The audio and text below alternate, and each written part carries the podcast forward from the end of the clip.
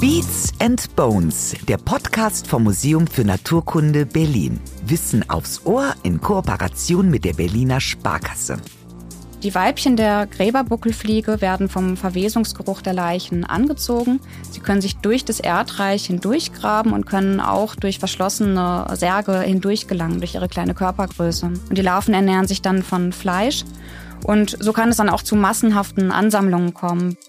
Willkommen in der Welt des Morbiden. Es wird düster, um genau zu sein, so dunkelschwarz wie die Nacht auf dem Friedhof, wie das Gefieder des Raben oder wie euer Kaffee am Morgen. Denn vom Raben bis zur schwarzen Katze ranken sich Mythen und Legenden, die uns vor Angst erschaudern lassen, wenn man sie denn glaubt. Aber Glauben ist ja bekanntlich nicht Wissen. Und deswegen wenden wir uns jetzt ganz mutig an zwei, die sich so schnell keine Angst einjagen lassen. Katharina und Pam von Ohrheim haben keine Angst im Dunkeln. Im Gegenteil, für sie ist auch Schwarz eine Farbe. Und nicht nur deshalb sind sie unsere perfekten Expertinnen. Das promovierte Forscherpaar ist seit 2019 das Duo Infernale in Sachen Weichtierforschung am Museum für Naturkunde Berlin. Katharina haben es besonders die tropischen Landschnecken angetan. Aber ihre Neugier macht bei Schnecken nicht Halt. Spätestens seit unserer Parasitenfolge mit Jakob Trimpert wissen wir, die Natur bietet so einige Skurrilitäten. Und deshalb widmen sich Katharina und Pam auch in ihrer Freizeit allem, was die Adjektive bizarr und morbide verdient und spüren die wissenschaftlichen Hintergründe auf. Und genau diese interessieren uns jetzt auch, vor allem unseren Host Lukas Klaschinski. Katharina Palm, ihr arbeitet beide am Museum für Naturkunde eigentlich als Malakologen, ne? also als Weichtierexperten. Woher stammt dann euer Interesse an dem Morbiden? Das Durchschnittsalter habe ich ja gesehen im Museum. Bei den Kollegen ist ja jetzt nicht so, dass da jeden Tag jemand mit dem Tod konfrontiert ist. Ja, als Biologe beschäftigt man sich mit dem Leben, aber der Tod ist natürlich sehr eng damit verbunden. Und ich finde diese Beziehung zwischen Tod und Leben sehr interessant. Also am Museum erforsche ich die Vielfalt von Lebewesen, ihre Verbreitung, ihre Ökologie oder ihre Lebensweisen. Ich habe auch neue Arten von tropischen Landschnecken entdeckt und beschrieben. Aber ich interessiere mich auch für die Kulturgeschichte von verschiedenen Tieren. Also wie bestimmte Tiere mit verschiedenen Mythen in Zusammenhang gebracht werden, mit Vorstellungen aus dem Volksglauben, welchen Eigenschaften bestimmten Tieren auch dabei dann zugesprochen wurden. Und zum Beispiel auch, wie bestimmte Tiere mit dem Tod in Verbindung stehen und welche biologischen Eigenschaften dabei eine Rolle gespielt haben. Also ich betrachte den Tod als einen integralen Bestandteil des Lebens. Und tote Körper bilden ja auch wiederum die Lebensgrundlage für wiederum andere Organismen, die dann ihre Biomasse daraus zum Beispiel aufbauen. Also Tod und Leben sind sehr eng miteinander verknüpft. Mhm. Also fand ich auch interessant. Ich habe letztens das erste Mal meine Tochter weinen sehen, die ist jetzt dreieinhalb wegen einem kleinen toten Vogel, der aus dem Nest gefallen ist. Und dann hat sie gefragt, ob der schläft. Und ich habe gesagt, oh, ich glaube nicht, dass der schläft. Also wenn dann für sehr, sehr lange. Und dann hat sie mich nochmal im Auto gefragt, meinst du nicht doch, dass er schläft? Und ich so, nein, der hat nicht geschlafen, der ist tot. Wir waren den nächsten Tag nochmal da und der kleine Vogel lag da. Und da habe ich ihr dann erklärt, weil dann schon Fliegen auf dem Vogel waren. Also ich habe ihr den Kreislauf ein bisschen kürzer erzählt. Ich habe jetzt nicht einen riesen Kreislauf draus gemacht, sondern habe gesagt, guck mal, die Mama von dem kleinen Vogel, die isst wieder die kleinen Fliegen und das gibt dann wieder Nahrung den anderen Küken, die im Nest sind. Also es ist immer ein Kreislauf. Er ist nicht in Wirklichkeit tot. Irgendwie lebt er auch noch weiter. Ja, ja. sozusagen, ja. In der Sammlung finden sich ja aber auch andere Objekte, die ganz symbolisch für den Tod und die Vergangenheit standen. Welche sind das? Generell ist es so, dass die Schalen von Weichtieren schon auch ein Todessymbol sein können.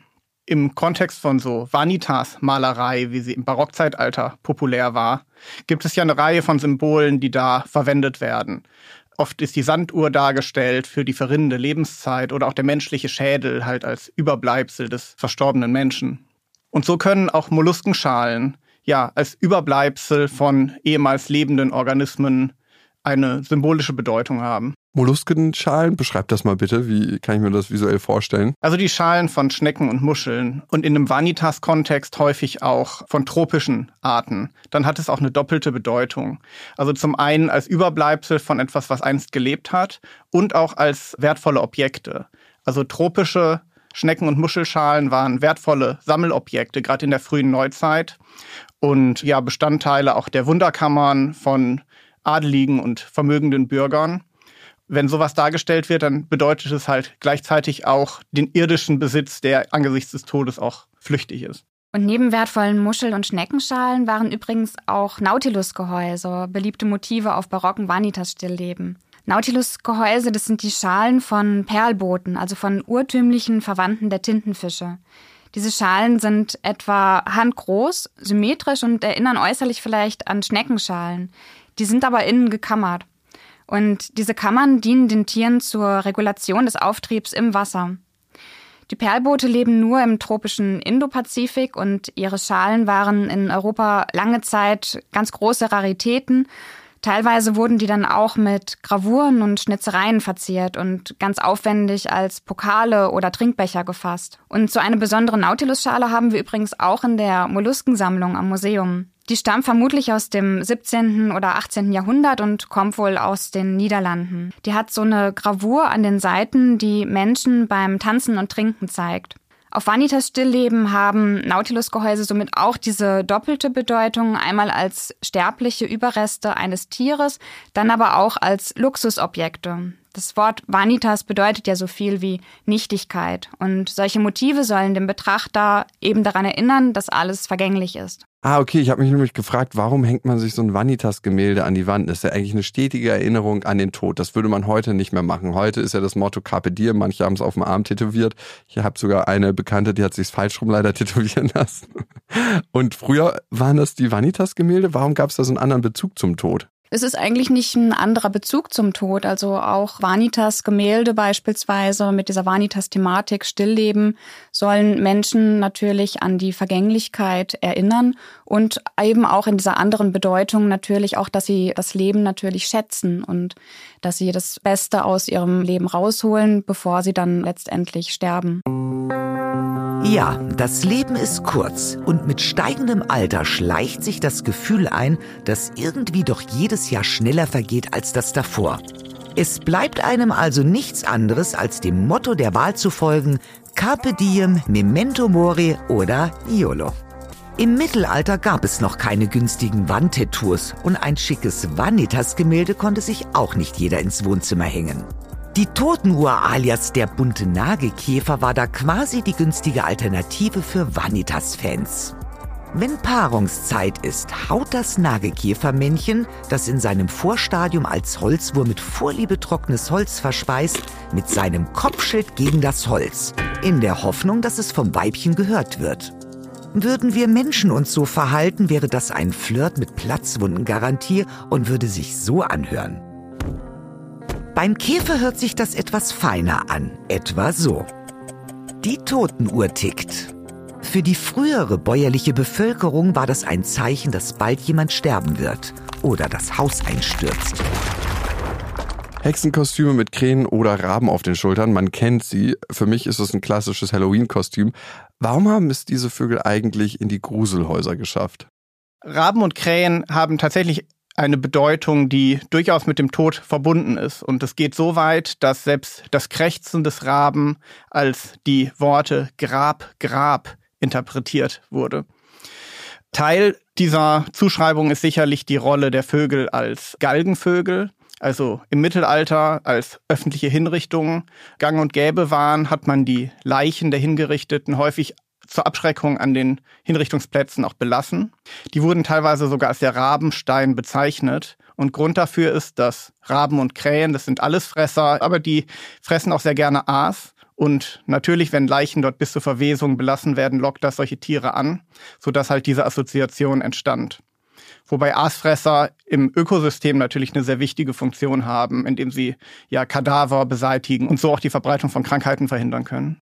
Ja, Raben und Krähen sind auch mit dem Tod assoziiert durch ihre schwarze Färbung. Also alle Arten von Raben und Krähen haben in Teilen oder komplett ein schwarzes Gefieder. Diese Gefiederfarbe kommt durch das Pigment Melanin zustande. Also Raben haben dann sehr viel davon.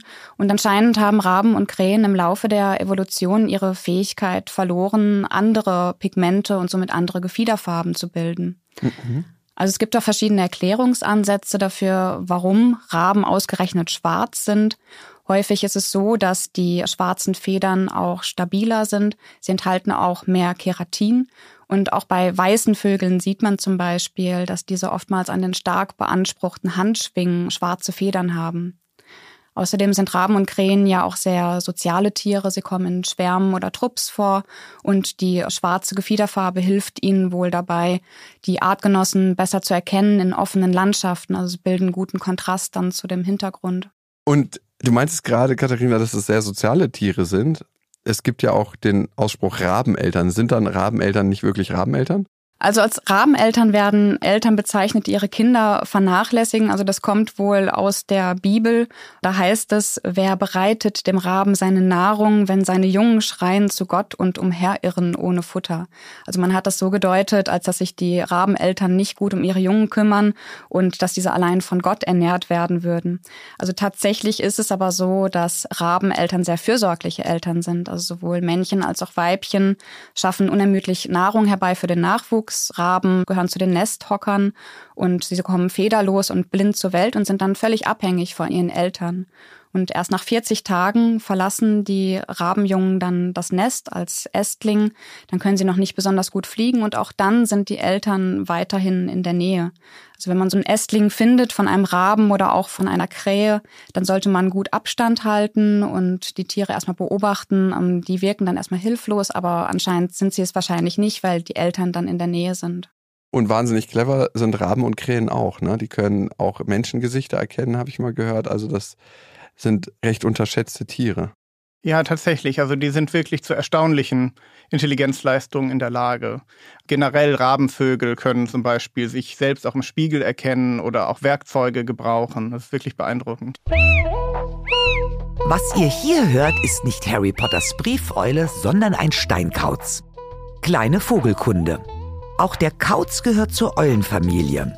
Kreuze haben in der Regel aber, im Gegensatz zu Eulen, einen eher Ruf. Mit dem hat der Kauz im Mittelalter Angst und Schrecken ausgelöst, denn der Steinkauz galt mal als Todesvogel. Heute wäre das völlig unverständlich. Ob man einem jungen Steinkauz in die Augen blickt oder einem Hundewelpen, der Effekt ist der gleiche. Instant Zuckerschock. Leider brüten nur noch knapp 6000 Steinkauzpaare in Deutschland. Sie finden einfach nicht mehr genügend Brutplätze. Gute Chancen, noch einen Steinkauz zu hören, hat man allerdings auf dem Friedhof. Viel Leben würde man dort vielleicht nicht erwarten, aber ich sage euch, der Friedhof ist so untot wie Michael Jackson in seinem Musikvideo zu Thriller. Da, wo der Mensch unter der Erde liegt, blüht die Natur auf. Kann man das so sagen? Ja, also Friedhöfe sind tatsächlich erstmal ein Ort für die Toten natürlich, aber auch durchaus sehr lebendige Orte für Pflanzen und auch für Tiere. Also Friedhöfe können sehr alt sein, sie sind oftmals sehr unbeeinflusst von den Veränderungen, die außenrum passieren. Sie erfahren auch eine weniger starke Nutzung durch den Menschen und auch weniger Management, gerade wenn es sich um sehr alte Friedhöfe handelt. Also es kommt dann häufig zu Sukzessionsflächen, ähm, wo dann verschiedene Pflanzengemeinschaften wachsen können und wo Teile dann verbuschen können und auch Wäldchen bilden können. Und deswegen gibt es eine große Vielzahl an verschiedenen Lebensräumen auf Friedhöfen, also Wald, Unterholz, Wiese und Felshabitate in Form von Trockenmauern beispielsweise und natürlich auch von Grabsteinen. Und solche Friedhöfe in Städten können sehr artenreich sein und sie können auch Refugien bilden, auch für seltene und bedrohte Arten in der Stadt. Friedhöfe sind natürlich weniger stark durch Nutzung von Menschen ausgesetzt. Also es gibt weniger Menschen, die dort Erholung suchen oder auch Sport dort treiben. Und es gibt auch weniger Hunde und viele Brutvögelarten fühlen sich natürlich auch gestört durch Anwesenheit von Hunden. Auch größere Säugetiere zum Beispiel finden dann dort Lebensraum und können dann auch ihre Jungen dort großziehen. In Berlin kann man auf Friedhöfen zum Beispiel regelmäßig auch Füchse, Dachse oder auch Igel antreffen. Und nicht zuletzt profitieren auch gerade Schnecken vom Lebensraum Friedhof. Schnecken kommen nicht gut mit versiegelten Flächen und mit Trockenheit zurecht und in der Stadt bilden Friedhöfe für sie wichtige Rückzugsorte. Und auch wenn man die Schnecken auf dem Friedhof nicht direkt sieht, kann man auf Grabsteinen, die mit Algen bewachsen sind, oft die typischen Fraßspuren dieser Tiere entdecken. Welche besonderen Lebensräume findet man denn auf dem Friedhof? Im Prinzip sind alle Lebensräume bei Tieren beliebt, die jetzt nicht besonders stark vom Menschen beeinflusst sind. Also Wiesen, die jetzt regelmäßig gemäht werden oder gedüngt werden, sind natürlich ungünstig. Verschiedene Lebensräume sind für verschiedene Tiere auf Friedhöfen interessant, gerade auch die scheinbar unaufgeräumten Bereiche, also Unterholz und wo viel Laub rumliegt. Auch Totholz ist gerade für Insekten wichtig. Und alte Bäume bieten für viele Tiere guten Lebensraum. Zum Beispiel für Vögel, die in den Baumkronen brüten oder für höhlenbrütende Vogelarten wie kleinere Eulen oder auch für Fledermäuse. Und auch Kapellen und Mausoleen können als Lebensraum interessant sein. Also auf dem Südwestfriedhof Stahnsdorf zum Beispiel sind Fledermäuse dort eingezogen und nutzen diese als Quartiere. Auch die Grabmale selber können sehr interessant sein. Es ist ja im Prinzip Felsersatz. Und dort können sich dann Algen, Flechten, Moose oder Farne ansiedeln, die dann oftmals wieder Lebensgrundlage für andere Organismen sind. Zum Beispiel für die Flechtenbärchen. Das sind Schmetterlinge und deren Raupen ernähren sich ausschließlich von Flechten. Findet man deswegen dort auch Tiere, die sonst eher im Stadtpark vom Menschen oder von den Hunden, die rumstreunern, verscheucht werden? Ja, auf jeden Fall. Also gerade auch Vögel, die in Bodennähe brüten, wie Zaunkönig oder Rotkehlchen oder verschiedene Zweigsänger, die sind wirklich gerne auf Friedhöfen, weil es da eben keine Hunde gibt, die ja das Nest stören können. Wie ist das unter der Erde? Macht das nicht auch was mit dem Boden, wenn dann Leichenteile oder Skelette rumliegen? Also gibt es Lebewesen, die sich davon angezogen fühlen, die genau darauf sich spezialisiert haben? Ja, im Prinzip sind Leichen generell natürlich erstmal eine gute Lebensgrundlage für eine Vielzahl von Organismen. Das Problem, was viele Tiere dann dabei haben, ist, dass die Leichname in sehr stabilen und langlebigen Särgen bestattet werden, oftmals dann bis zu zwei Meter tief unter der Erde. Und dann hat man durch diese Barriere natürlich kaum eine Chance, an so eine Leiche dann dran zu kommen. Aber einige Tiere schaffen es trotzdem, zum Beispiel die Gräberbuckelfliege, Conicera tibialis. Sieht erstmal sehr unspektakulär aus, eine kleine schwarze Fliege, ähnlich vielleicht wie Drosophila, eine Taufliege. Und die Weibchen der Gräberbuckelfliege werden vom Verwesungsgeruch der Leichen angezogen. Sie können sich durch das Erdreich hindurchgraben und können auch durch verschlossene Särge hindurchgelangen, durch ihre kleine Körpergröße. Hm.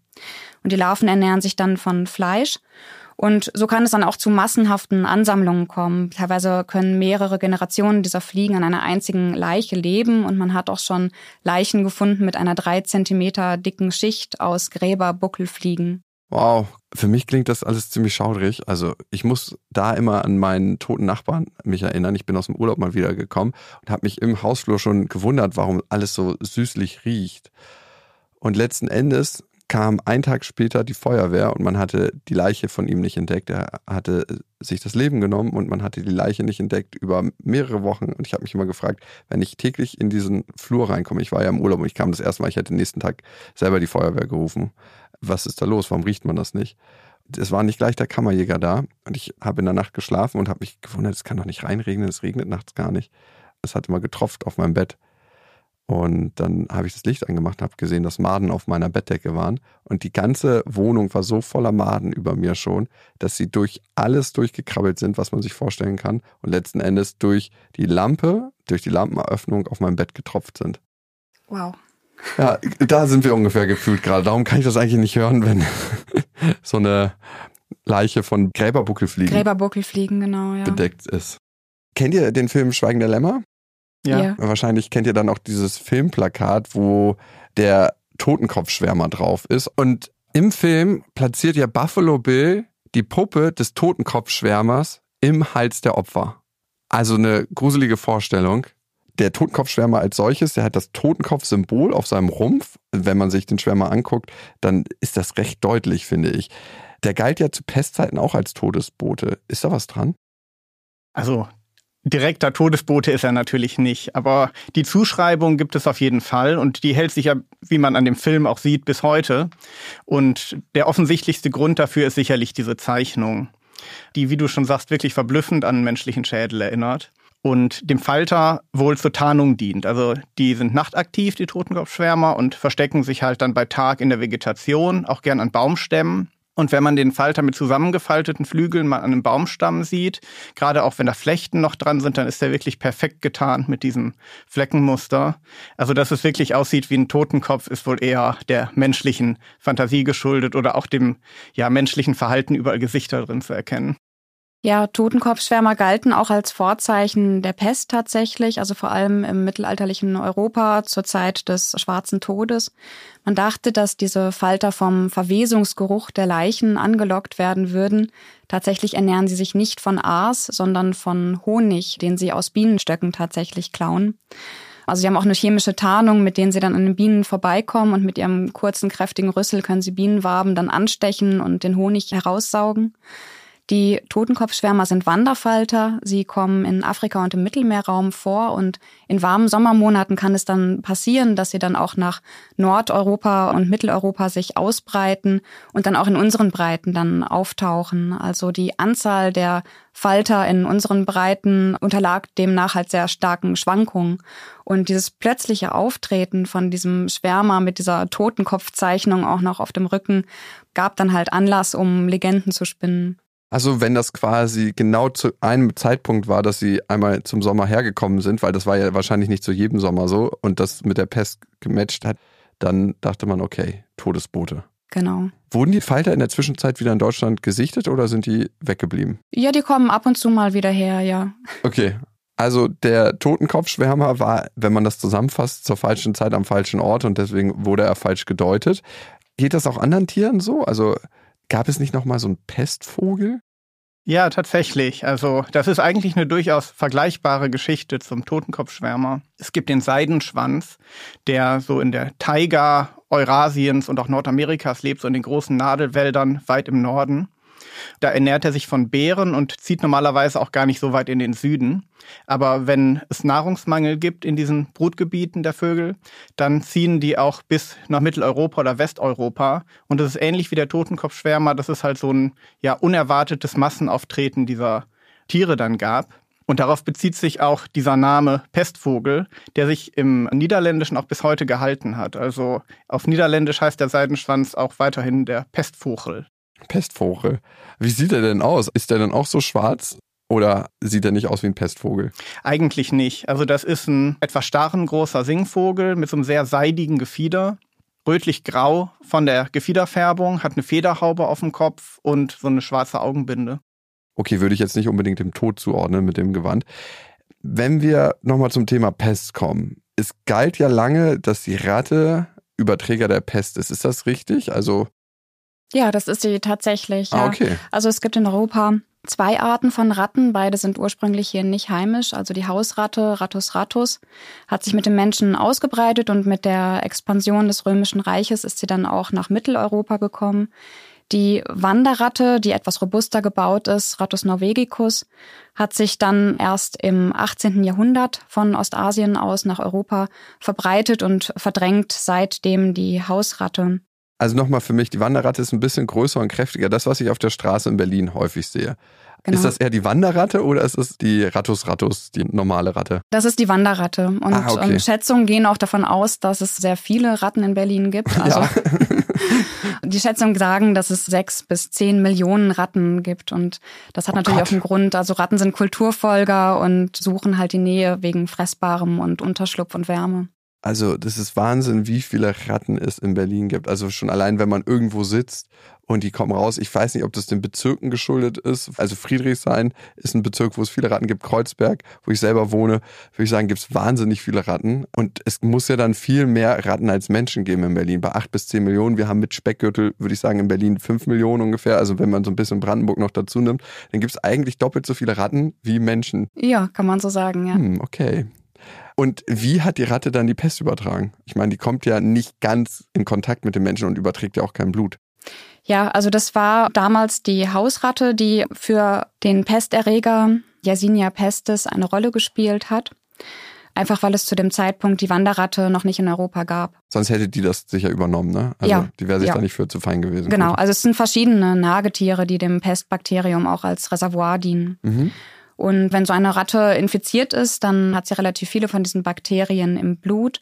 Also der Rattenfloh kann dann das Pestbakterium auf einen Menschen übertragen und dann löst das die Beulenpest aus. Das kann dann zu Fieber führen und zu Gelenkschmerzen und auch zu diesen ganz typischen Einblutungen in die Lymphknoten, diese schwarzbläulichen. Mhm. Und von Mensch zu Mensch überträgt sich das Bakterium dann über Tröpfcheninfektionen und das wird dann als Lungenpest bezeichnet. Ab da geht's recht schnell. Okay, das Imageproblem der Ratten verstehe ich nach der Geschichte. So beide Ratten, ob es die Hausratte ist oder die Wanderratte, haben jetzt nicht das beste Image und keiner freut sich. So, das ist jetzt nicht so, als ob ein Delfin am Horizont auftaucht, wenn man eine Ratte in Berlin auf den Straßen sieht. Welche Tiere haben eigentlich unberechtigterweise ein Imageproblem? Also generell gibt es verschiedene Gründe, dass Tiere irgendwie einen schlechten Ruf bekommen haben. Das kann auch in verschiedenen Kulturen sehr unterschiedlich sein und auch zu verschiedenen Zeiten. Es gibt aber schon ein paar Muster, die man erkennen kann. Teils berechtigt, teils unberechtigt, sag ich mal. Also zum einen gibt's Aasfresser, die natürlich direkt mit dem Tod assoziiert wurden, weil sie ja am Galgen oder am Schlachtfeld auftauchten wie Raben oder Geier. Dann gibt es nachtaktive Tiere, die dem Menschen oft nicht geheuer waren. Also der Mensch ist ja primär erstmal ein tagaktives Tier und die Nacht ist für ihn potenziell gefährlich und auch irgendwie die Zeit des Unbekannten und Tiere wie Fledermäuse oder Eulen wurden halt häufig auch mit dunklen Mächten oder dem Tod assoziiert. Ja, auch Tiere mit unerklärlichen Eigenschaften wurden oftmals negativ belegt, also dieses massenhafte, plötzliche Auftreten von bestimmten Tieren, aber auch zum Beispiel Tiere, die eine unterirdische Lebensweise haben, wie der Maulwurf. Der Maulwurf und solche Tiere wurden mit Vorstellungen von Hölle und Unterwelt in Verbindung gesetzt, die ja in der Erde lokalisiert wurde. Und man konnte sich einfach nicht vorstellen, wie solche Tiere ihr ganzes Leben unter der Erde verbringen. Auch schwarze Tiere übrigens haben ein sehr negatives Image, waren mit Dunkelheit und Tod in Verbindung gebracht, also schwarze Katzen, schwarze Raben, aber auch Tiere, von denen man es jetzt vielleicht nicht so erwartet, wie Kühe oder Schmetterlinge. Wenn sie schwarz waren, dann brachten sie auch Tod und Unglück. Und wie du auch sagtest, als Krankheitsüberträger spielen sie natürlich auch berechtigterweise eine Rolle. Bei der Fledermaus ist es interessanterweise so, dass diese heutzutage ja auch wieder verstärkt als Krankheitsüberträger gilt. Als Fledermäuse in Verdacht standen, Covid-19 zu übertragen, gab es in verschiedenen Teilen der Welt Menschen, die tatsächlich zu diesen Ruheplätzen der Fledermäuse gegangen sind und versucht haben, diese Fledermäuse auszuräuchern. Wow, der Mensch geht oft umher und ist mit seinen Vorurteilen unterwegs und handelt nach diesen. Und dann findet man raus, dass es doch ganz anders ist. Und dann sind die Tiere einfach mal tot. Der Vampirmythos geistert ja in der Welt des Menschen noch umher. Bei den Tieren ist längst bewiesen. Also ich meine, wenn man mal einen Tag am See verbringt und abends von Mücken gestochen wird, genau dann weiß man es, das gibt's. Und es gibt ja auch blutsaugende Fledermäuse. Das wissen wir spätestens seit der Folge Bad Woman hier im Podcast Beats and Bones. Euer Fachgebiet sind aber die Weichtiere. Ne? Gibt es unter den Schnecken eigentlich auch Blutsauger? Ja, die gibt es tatsächlich. Und das ist auch noch gar nicht so lange bekannt. Diese blutsaugenden Schnecken gehören unter anderem zu der Familie der Cancellariidae, der Gitterschnecken. Und man hatte sich lange gewundert, was sie für seltsame Merkmale hatten. Die galten zwar als Mikrobenfresser, aber die haben so ganz lange Rüssel und einen sehr einfach aufgebauten Verdauungsapparat, der irgendwie auf sehr energiereiche, flüssige Nahrung hinweist. Und erst in den 1980er Jahren hat man dann eine Studie an denen gemacht in Aquarien. Also das sind Meeresschnecken und die wurden da zusammen mit Rochen gehalten und mal beobachtet. Und die setzen sich tatsächlich dann auf die Fische, machen eine kleine Verletzung an der Haut, führen ihren Rüssel da ein und saugen das Blut der Fische. Und wie man heute weiß, sind das auch nicht die einzigen blutsaugenden Schnecken. Also es gibt auch andere Arten von Schnecken aus anderen Familien, die sich auch auf Fischblut spezialisiert haben. Okay, jetzt sind wir bei Schauermythen. Lass uns da kurz bleiben. Gibt es eigentlich sogenannte Zombies in der Tierwelt?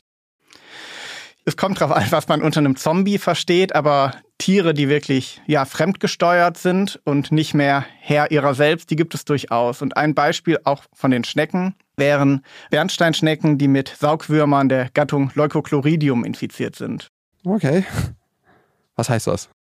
Diese Saugwürmer, die haben einen relativ komplexen Lebenszyklus, der einen Hauptwirt, das ist ein Vogel, und ein Zwischenwirt, eine Schnecke, umfasst. Und um von einem Vogel zum anderen zu kommen, machen sie sich halt die Schnecke zunutze. Und in der Schnecke entwickelt sich eine sogenannte Fühlermade. Das ist der Sporozystenschlauch des Parasiten. Der sieht auch ganz interessant aus. Der ist geringelt und pulsiert so im Fühler der Schnecke. Und der kann auch das Verhalten der Schnecke verändern. Also diese Bernsteinschnecken, die werden dann plötzlich sehr aktiv und sitzen auch an ja, exponierten Stellen in der Vegetation, sodass die leicht von Vögeln erbeutet werden. Also die sind wirklich, ja, wie Zombies, kann man schon sagen. Und dann werden die vom Vogel gefressen, da pflanzt sich der Wurm geschlechtlich fort, die Eier verlassen den Vogel über den Vogelkot und gelangen wieder in eine neue Schnecke. Ein ewiger Kreis. Ja. Aber relativ komplex vom Kreislauf. Also es gibt ja quasi zwei Zwischenstationen, dass sich das in der Evolution fortgesetzt hat, ist total erstaunlich, finde ich. Wenn ihr mal auf einer Party Menschen so richtig gruseln wollt, von welchem Tier erzählt ihr dann? Es gibt eine Schnecke mit einem sehr unheimlichen Verhalten, und zwar eine marine Nacktschnecke der Gattung Elysia. Und zwar kann diese Schnecke sich selbst enthaupten. Dieses Verhalten wurde erst kürzlich von Wissenschaftlern entdeckt. Und dieser enthauptete Kopf wandert dann herum und frisst selbstständig. Und nach weniger als einem Monat kann die Schnecke ihren Körper wieder nachwachsen lassen, inklusive Herz und allen lebenswichtigen Organen. Also so einen Prozess bezeichnet man als Autotomie. Das kennt man von Eidechsen, wenn die ihren Schwanz abwerfen und der Fressfeind gibt sich dann mit dem abgeworfenen Körperteil zufrieden, während die Echse entkommen kann. Bei der Schnecke ist dieser sehr krasse Fall von Autotomie eigentlich noch sehr rätselhaft, warum die es macht. Also es könnte zum Beispiel sein, um Parasiten im Körper loszuwerden. Ah, okay. Ich habe mich auch gerade gefragt, warum sie das macht und vor allem, wie sie verdaut in der Zeit. Sie muss ja irgendwie Nährstoffe aufnehmen, die sie frisst. Schon Wahnsinn. Der ganze Körper, man würde nicht denken, dass sie überlebensfähig ist. Ja, Wahnsinn, ja. Und der Körper überlebt aber nicht, also nur der Kopf. Genau, ja, stimmt. Mhm. Und wenn sie den ganzen Körper isst, ich meine, für uns undenkbar, keine Frage. Wer noch mehr über abgefahrene Weichtiere erfahren möchte, der kann in der Folge Schleimig des Wissenschaftsvarietés Glitzern und Denken am Museum für Naturkunde reinhören und reinschauen. Da waren Katharina und Pam nämlich zu Gast und haben unter anderem über leuchtende Tintenfische und gefürchtete Schiffsbohrwürmer erzählt. Sie waren aber nicht allein. Bei Glitzern und Denken stehen, wie es sich für ein echtes Varieté gehört, auch KünstlerInnen mit auf der Bühne. Es erwarten euch also auch Musik und Artistik. Bewundern könnt ihr die wunderbare Mischung aus Wissenschaft und Kunst auf YouTube. Und da geht auch die nächste Glitzern und Denken Show online. Diesmal geht es nicht um Schleimiges, sondern um Beiniges. Und zwar um die artenreichste Tiergruppe unseres Planeten, die Insekten. Wir haben noch ein paar andere Mythen, die zu klären sind und die kommen von Einsendungen von Hörerinnen und Hörern, die über die Berliner Sparkasse gekommen sind.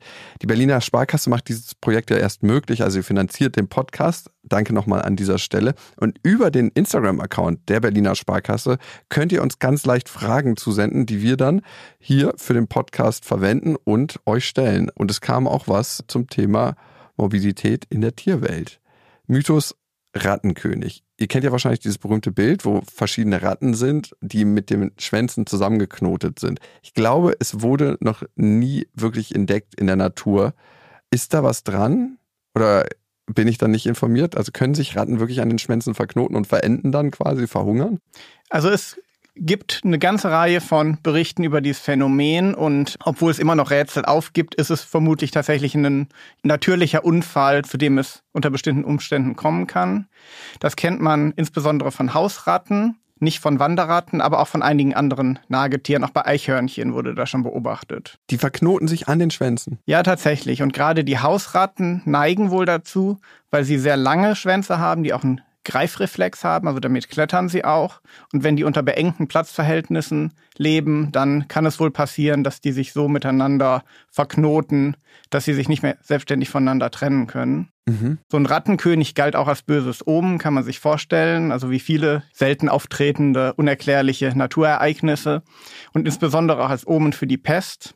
Und das ist vielleicht auch gar nicht so falsch. Also Ratten sind ja Reservoir für die Pest und wenn die in so hoher Zahl vorkommen, dass die sich schon in ihren Verstecken verknoten, dann ist möglicherweise auch ein erhöhtes Pestrisiko da. Und in den letzten Jahrhunderten wurden Rattenkönige aber nur selten gefunden, was wahrscheinlich auch daran liegt, dass die Rattendichten generell geringer sind, die hygienischen Bedingungen sind besser und auch dadurch, dass die Wanderratte die Hausratte ersetzt hat in Europa.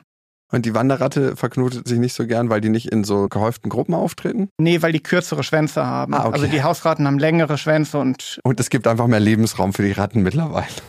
Gefühlt. okay, nächster Mythos oder Aberglaube. Schwarze Katzen, die sollen Unheil bringen. Also das kenne ich auch noch. Ich habe eine Weile auf dem Dorf gewohnt und da gab es so eine einäugige schwarze Katze und alle haben sich irgendwie immer erschreckt, wenn dieser kleine Pirat über die Straße gelaufen ist. Ich habe ihn immer gestreichelt, aber ich glaube, er hatte kein leichtes Dasein. Und das hört man auch immer wieder, dass immer noch schwarze Katzen getötet werden. Und da frage ich mich, woher kommt dieser Aberglaube? Ja, es ist tatsächlich ein alter Volksglaube, dass, dass wenn eine Katze den Weg eines Wanderers kreuzt, dass das dann Unglück bringt, also insbesondere eine schwarze Katze. Und die Katzen waren ja einst mit den Göttern eher assoziiert, also im alten Ägypten beispielsweise oder mit der Göttin Freya. Und im Rahmen der Christianisierung wurden diese Tiere dann einst verteufelt. Aber auch so sind Katzen den Menschen oftmals unheimlich. Mhm. Vielleicht liegt es daran, dass sie keine besonders enge Beziehung mit dem Menschen eingingen. Also sie waren immer eher nicht wie Hunde, waren sie eher mit dem Haus und dem Hof halt assoziiert. Sie sind nachts unterwegs und haben dann manchmal diese glühenden Augen. Also das ist so eine Schicht im Auge der Katzen, mit dem sie das Licht reflektieren und auch schwaches Licht noch wahrnehmen können. Und schwarze Tiere galten ja sowieso als böse. Also im Volksglauben waren Katzen ein Omen für sehr viele verschiedene Dinge. Und oftmals war es nicht so gut für die Katze, wenn dann Leute versucht haben, dieses böse Omen halt irgendwie abzuwenden mit irgendwelchen Bräuchen. Also zum Beispiel im Mittelalter hat man sogenannte Sühneopfer gemacht zu Zeiten von Pest und Seuchen, wo man schwarze Katzen dann verbrannt hat. Es gibt eine ganze Reihe weiterer Vorstellungen über schwarze Katzen, zum Beispiel auch, wenn man von denen träumt, soll was Schlimmes passieren, aber auch positive Sachen, also zum Beispiel die seltenen dreifarbigen Katzen, die ja auch als Glückskatzen bezeichnet werden, sollen Glück bringen und sollen vor Feuer schützen. Es ist in der Tat so, dass einiges bis heute beibehalten ist. Also in Tierheimen zum Beispiel haben schwarze Katzen es immer noch schwerer, adoptiert zu werden. Also auch im Tierheim in Berlin ist das so. Und da sieht man, wie tief diese Vorstellungen eigentlich heute noch sitzen. Mhm. Was schade ist eigentlich, ne? Weil die Katze oder der Kater als solches kann ja nichts dafür. Auch nicht der Piratenkater, der das Auge verloren hat. Man hat früher gesagt, wenn eine Eule vor dem Fenster schreit, dann stirbt jemand. Woher kommt dieser Spruch? Ja, also Eulen sind generell mit einer Reihe von negativen Zuschreibungen belegt, was vielleicht auch an ihrer nächtlichen Lebensweise, ihrem geräuschlosen Flug liegt und einfach Dingen, die dem Menschen unheimlich und unerklärlich waren. Dieses konkrete Todesoben, was die Eule auch sein soll, das bezieht sich wahrscheinlich darauf, dass in der Vergangenheit, wenn jemand schwer krank war oder im Sterben lag, auch lange Nachtwachen durchgeführt wurden, wo dann eine Kerze im Fenster stand und die Angehörigen bei der entsprechenden Person blieben, zu einer Zeit, wo es auch generell wenig künstliche Lichtquellen gab. Und künstliches Licht lockt Insekten an. Und gerade der Steinkauz, der jagt sehr gerne in künstlichem Licht, weil da halt Insekten leicht zu erbeuten sind. Und dadurch ist wohl diese Verbindung entstanden, dass der Kauz wirklich als Todesbote interpretiert wurde. Also der Steinkauz wurde regional auch das Leichenhuhn genannt. Und der Ruf der Eule, also da wird auch nicht unbedingt zwischen den verschiedenen Eulenarten unterschieden. Der soll halt auch ein Todesoben sein. Und der Ruf des Waldkauzes, der so etwa klingt wie Kiwit, wurde tatsächlich auch interpretiert als die Worte komm mit, also als Todesbotschaft. Okay, ich bin da jetzt auf jeden Fall ein bisschen schlauer. Nochmal zum Thema dreifarbige Katzen oder Kater. Die sind ja extrem selten. Die können nicht gezüchtet werden, habe ich gehört, weil dreifarbige Kater immer steril sind, sich nicht fortpflanzen können. Das heißt, man kann nicht eine dreifarbige Katze mit einem dreifarbigen Kater zusammen verpaaren. Ist das ein Mythos? Wisst ihr das? Nein, das ist kein Mythos. Dreifarbige Katzen sind fast immer weiblich und männliche Glückskatzen entstehen nur in ganz seltenen Ausnahmefällen. Das liegt daran, wie die Fellfarben vererbt werden. Also die schwarze und die rote Fellfarbe von Katzen bestimmt ein Gen auf dem X-Chromosom, also auf einem der Geschlechtschromosomen, das entweder in der Variante schwarz oder rot vorliegt. Ah. Die weiße Farbe wird nochmal anders vererbt, die hat damit erstmal nichts zu tun. Da weibliche Katzen zwei X-Chromosomen haben, können sie die Erbinformation von schwarz und rot tragen. Kater, die ja nur ein X-Chromosom, also XY, besitzen, können in der Regel nur eine dieser beiden Farben haben. Zu dreifarbigen Katern kann es aber beispielsweise kommen, wenn diese durch eine sehr seltene Chromosomenanomalie zwei X-Chromosomen besitzen, also XXY. Solche Glückskater sind aber dann in der Regel, wie du gesagt hast, unfruchtbar. Okay, also haben wir doch nicht so viel Glück, zumindest bei der Fortpflanzung. Liebe Katharina, lieber Pam, war sehr interessant für mich. Vielen Dank für das Gespräch. Bitteschön. Gerne. Ob schwarze oder dreifarbige Katzen, für echte Tierliebhaber bedeuten sie doch alle pures Glück. Wenn ihr noch mehr über die dunklen Mysterien der Natur erfahren wollt, dann schaut neben dem Museum für Naturkunde doch auch mal in den persönlichen Blog von Katharina und Pam Schemenkabinett rein. In der nächsten Folge wird es wieder düster. Wir tauchen ab in eine Welt unter Tage. Mit Paläozoologe Johannes Müller sprechen wir über den ältesten noch bewohnten Dachsbau der Welt, mitten in Norddeutschland. Welche uralten Funde ans Licht gekommen sind und was sie für die WissenschaftlerInnen so interessant macht, darüber sprechen wir das nächste Mal. Bis dahin, macht's gut und abonniert uns fleißig. In freundlicher Produktionsunterstützung der Auf die Ohren GmbH.